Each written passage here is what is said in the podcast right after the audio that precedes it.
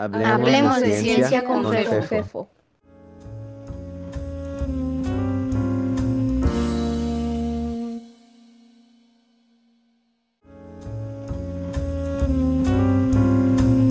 Física de partículas, episodio 7. Diana Rojas Ciófalo.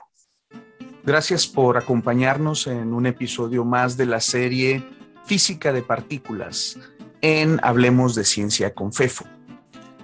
Continuamos con la presentación de algunos fragmentos de las entrevistas realizadas en la preparación de esta serie. En estos fragmentos nos enfocamos a describir las contribuciones personales y la labor científica cotidiana de las y los científicos que nos apoyaron. En este séptimo episodio platicamos con Diana del Carmen Rojas Ciófalo, física de partículas teórica, adscrita al Centro Nacional de Investigación Nuclear de Polonia. Escuchemos qué nos dice. Recuerden que este espacio está abierto para sus sugerencias y peticiones. Al final del podcast pueden encontrar la información de contacto para que nos las hagan llegar. Y entonces, comencemos.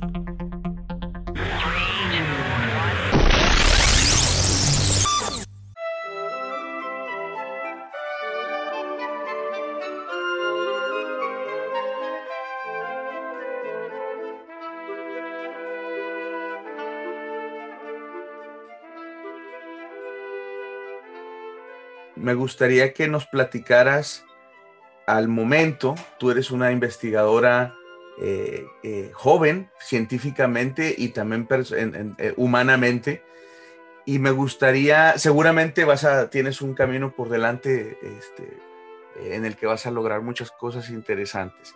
Pero al momento, al día de hoy, me gustaría que nos platicaras acerca de lo que tú consideras tu contribución eh, y digamos lo que puede ser algo que te haya gustado mucho, eh, algo de lo, de lo que estés muy, como muy encariñada o muy orgullosa de tu trabajo, eh, cualquiera de esas cosas, pero platícanos un poco de qué has hecho tú dentro de la física de partículas. Mm, creo que me gusta mucho el tema de materia oscura, o sea, como que eh, desde, desde la licenciatura que había hecho un, verano de la ciencia en, en eh, con Eduardo de la Cruz, que también consideré algún momento y me lo experimentar, y que, que, me dijera, pues, escoge qué hacer, ¿no? hay como mucho, ahí este, y este, y este, y este tema, y sacó el de modelo estándar, y fue, no, sacó lo de materia oscura, y, y como que me interesó, y entonces me dijo, pues, podemos hacer como un tipo de review de, de, de, la búsqueda experimental de materia oscura y ahí eh, me pasó mucha literatura como para, para leer al respecto y, como que me quedé un poco clavada con el tema de materia oscura. No, no traté ese tema en, en la licenciatura nunca más, pero como a la hora de entrar al doctorado como que fue pedir...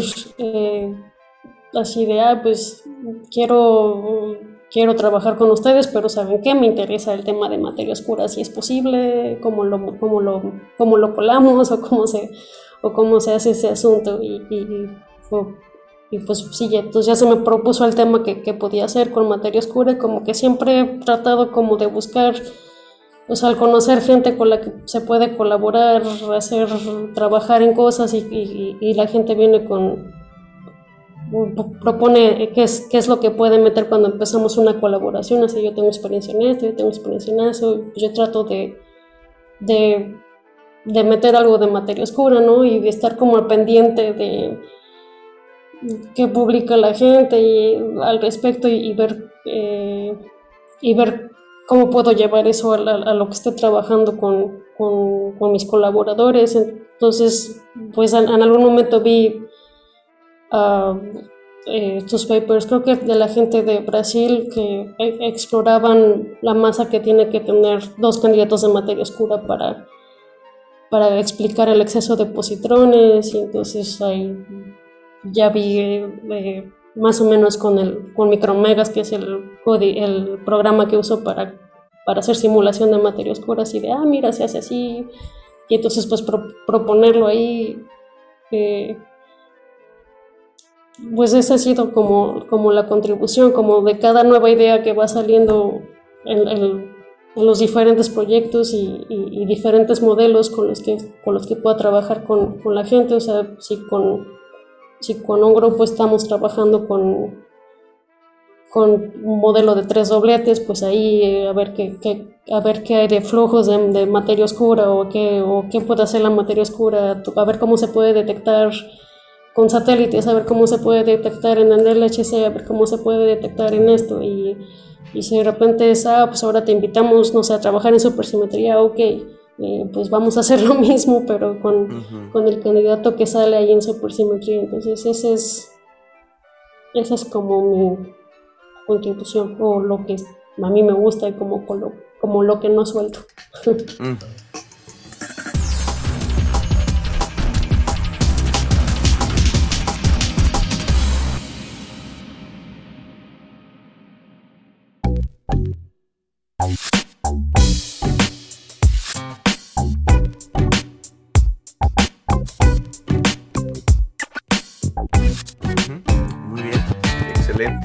Y por último, Diana, eh, quiero que nos ayudes a entender cómo trabajas. Déjame, te pongo en contexto. Eh, imagínate una persona que, te está escuchando, eh, una persona que le interesa aprender sobre ciencia y sobre estas cosas, pero que no está familiarizada con la vida de los científicos y las científicas. Es decir, no conoce a nadie directamente y que, por ejemplo, si le estuvieran hablando sobre, sobre una abogada o sobre un arquitecto, se imaginara a las 2 de la tarde un martes qué está haciendo el arquitecto o la abogada, tendría una idea, se, haría una idea y pues seguramente diría, bueno, la abogada está en un despacho, a lo mejor está preparando una, una denuncia o está atendiendo un cliente. El arquitecto pues quizás está caminando en, en, la construcción, dialogando con los ingenieros y algún albañil, algo así del día al día. Y cuando le digan, bueno, y la, y la fenomenóloga o la física de partículas Diana a las 2 de la tarde hoy, ¿qué está haciendo profesionalmente hablando eh, en términos de su investigación? Mm, seguramente en la computadora tratando de sacar alguna gráfica. Eh, sigue explorando, em, sí, por ejemplo, esta del, flujo de positrones. Entonces, sí, eh, ahora ya hice la gráfica para el modelo de tres dobletes, pero ahora estoy con otras personas trabajando en modelo de supersimetría y entonces, eh, pues depende en qué fase del proceso estás o estás escribiendo el pero bueno, estaría trabajando en la computadora con uno, o sea, es como el bonche de programa, siempre es como empieza el, empieza el, proyecto y entonces empiezas con programa 1 y, y, ahí le metes eh, cosas que tienen que ver, o sea, ves, revisas la literatura, ves que, que la gente que ha construido el modelo que dice que hay, que eh, si hay códigos ya, ya como compartidos y es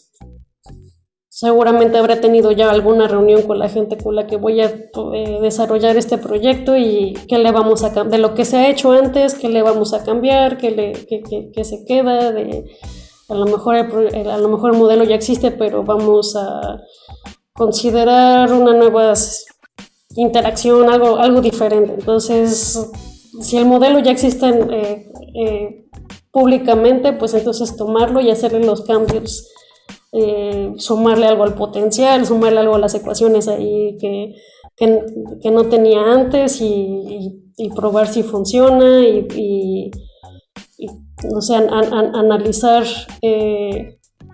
pues la computadora me va a dar unos resultados, analizar si era lo que se esperaba, si era lo que discutimos con los demás, si, sale algo raro, a lo mejor revisar si no hice algo mal a la hora de, escribirle, hacer modificaciones y si no, como, eh, si no tratar de entenderlo, tal vez comunicarlo, mandar algún correo así de, ay, esto está raro, le sigo y, entonces pasaría de programa 1 a programa 2 y en programa 2 hace otras cosas con ese, con, ese, entonces pues a lo mejor programa 2 ya es solamente para ver la parte de materia oscura y entonces ahí pues depende con depende que, que le quiera encontrar. A lo mejor a lo mejor primero ver si si el modelo que estamos, eh, con el que estamos jugando no da una señal que ya está excluida por el experimento y entonces eh, repensar lo que estamos haciendo o, cambiar, o cambiar cosas y, si, todavía está,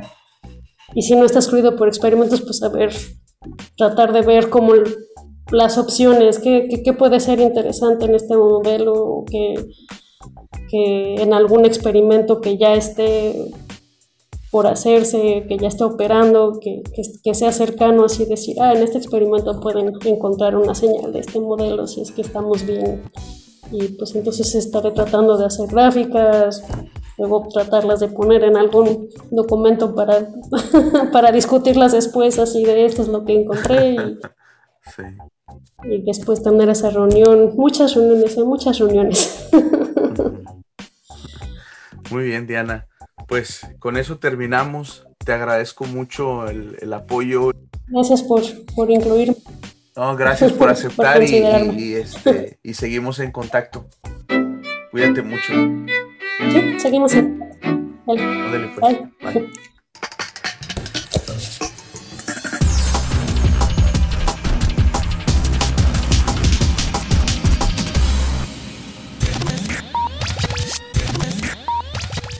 Como saben, en este espacio queremos hablar de ciencia, lo que en realidad nos permite hablar de cualquier cosa. Si tienen comentarios, quejas, sugerencias, peticiones, pueden contactarme a través del blog de Hablemos de Ciencia. Eh, la dirección es fefino.com o envía un mensaje de correo electrónico a fefo.aranda.gmail.com.